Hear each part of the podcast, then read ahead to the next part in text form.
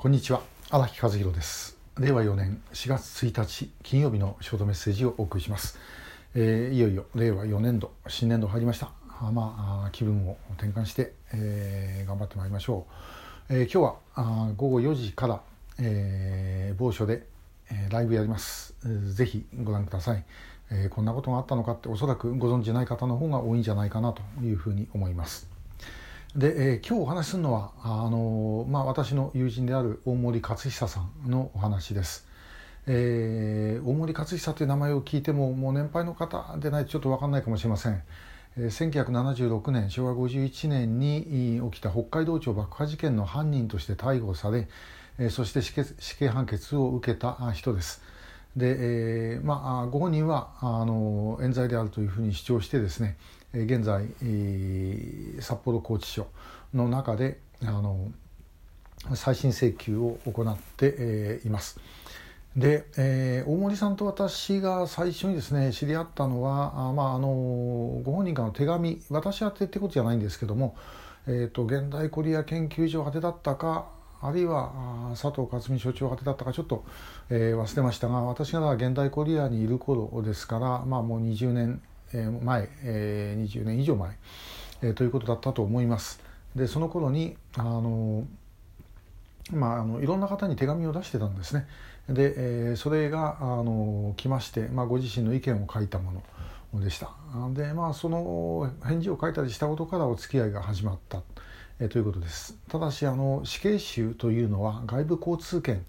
えー、外の人とですねあの連絡をする権利が制限されてまして、えー、あの当時であの家族以外は確か3人、えー、だったと思います、えー、しかあの手紙のやり取りはできない。ですから、まあ、あの奥さんにあの伝えてですね。で奥さんがあの奥さんからの手紙ということで、えー、私の方にあの送ってくれるというようなことだったんです。でまあまあその状態基本的には今でも変わってないんですけどもで、途中から、まあ、私があの、えー、その発信をですね、えー、いろんなところで出してたやつで、えー、まああのもともとそのブログというかホームページがあったんですがそれがあまあできなくなってで私の方で、えー、じゃあお手伝いしましょうかという話になってですねで、えーまあ、今あのブログという形で、えー、ずっとあの載っけてます。私のあの SNS とか、まあ、見ていただければですね時々あの大森さんが新しい原稿を書いた時に紹介をしてますので、えー、関心のある方はご覧ください。で、えーまあ、私はあのやっぱり基本的にあのやってないというふうに思ってます。で、えー、逆にですね、まあ、あれだけの証拠でですねどうやって起訴できたんだろうということの方が不思議なぐらい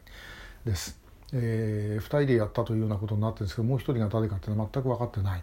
で、えー、大森さんは、まあ、あのでもやってないと。えー、で、えー、それに対して警察が、まあ、あの証拠品と言われるものを偽装したりとかですね、えー、まあ、どっかで聞いたような話ですけどそういうことをやってるということを、まあ、訴えています。でただ大森さん自身は別に死刑廃止論者ではありません。で、えー、それは必要だという考え方。それからもう一つですねあのもし自分があの時、まあ、冤罪であっても何であってもどう捕まらなかったらば自分自身は当時左翼だったんで、えー、またあのまたというかその自分自身が本当にですね、えー、爆弾事件を起こしたかもしれないだから自分を捕まえたことについてはあの間違いでなかったというふうに思っていると、まあ、そういうふうにたびたび書いて、えー、います。で、えー、ただまあその自分自身やってないわけだからそれはまあそこは冤罪なんですけどもおそれはまああのまあ、当然のことだったというふうな、まあ、そういう考え方ですね。で、えー、最初のうちはやはりあの、まあ、もうちょっとですねあの一番最初の頃の訴訟の仕方あ訴訟というかあの弁護の仕方ご自身のその発信の仕方があの違ってればまた、えー、変わったのかもしれませんけど、まあ、当時左翼で、まあ、これと戦うっていうような、ことだったのでですねそれが逆に、え、マイナスになっちゃったんじゃないかなという感じがします。で、えー、北海道警からすればですね道庁の横の,、まあ、あの道警の横の北海道庁でですね起きた爆爆弾事件で、えー、死傷者が多数出ているということだともうメンツにかけても犯人捕まえなきゃいけなかったと。えー、ということで、まあ、ちょうど良かったということだったんではないだろうかなと、まあ、これまあひどい話といえばひどい話なんですけども、えー、ご本人はあそういう中で、えー、改めてあの、まあ、途中で転校してるんですね。90年代に入ってからだったと思いますが。で、えー、今あの書かれているものを見ていただければ分かると思いますけども、まあ、徹底したあの反左翼の立場。で、えーまあ、ロシア中国。に対してですね、まあ、厳しい姿勢であるとで、えー、私とはあの意見の合うところと合わないところとありますアメリカに対してですねえー、アメリカがもうこれ、まあ、ある意味全ていいみたいな感じの部分があってそこはちょっと合わないところあるんですけども、まあ、一番最近乗っけたコロナのことについての意見なんかは、まあ、私も同感ですし、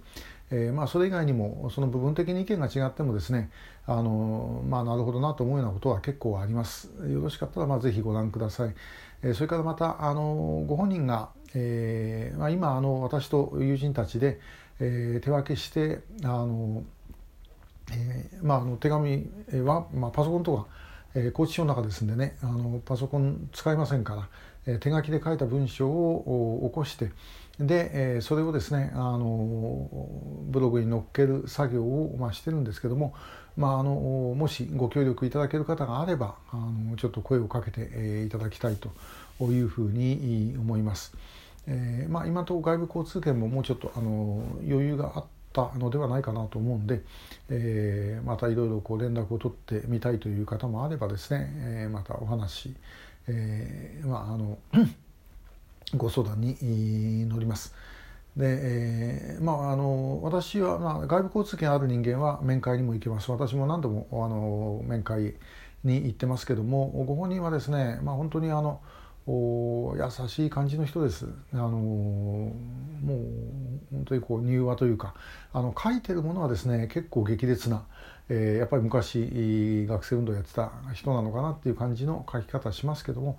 でもあのご本人はすごく柔和な方です。まあもちろんその柔和なところはですね、えー、ともかく声とかもう全然表出すことできませんのでね、えー、そこのところはちょっとあのしんどいんですけども。まあ、そういうものを少しでも伝えられればということを思っています。えまたあの機会があったら、えーと、ブログとかですね覗いてみてください、えー、今日大森勝久さんのことについてお話ししました。今日もありがとうございました。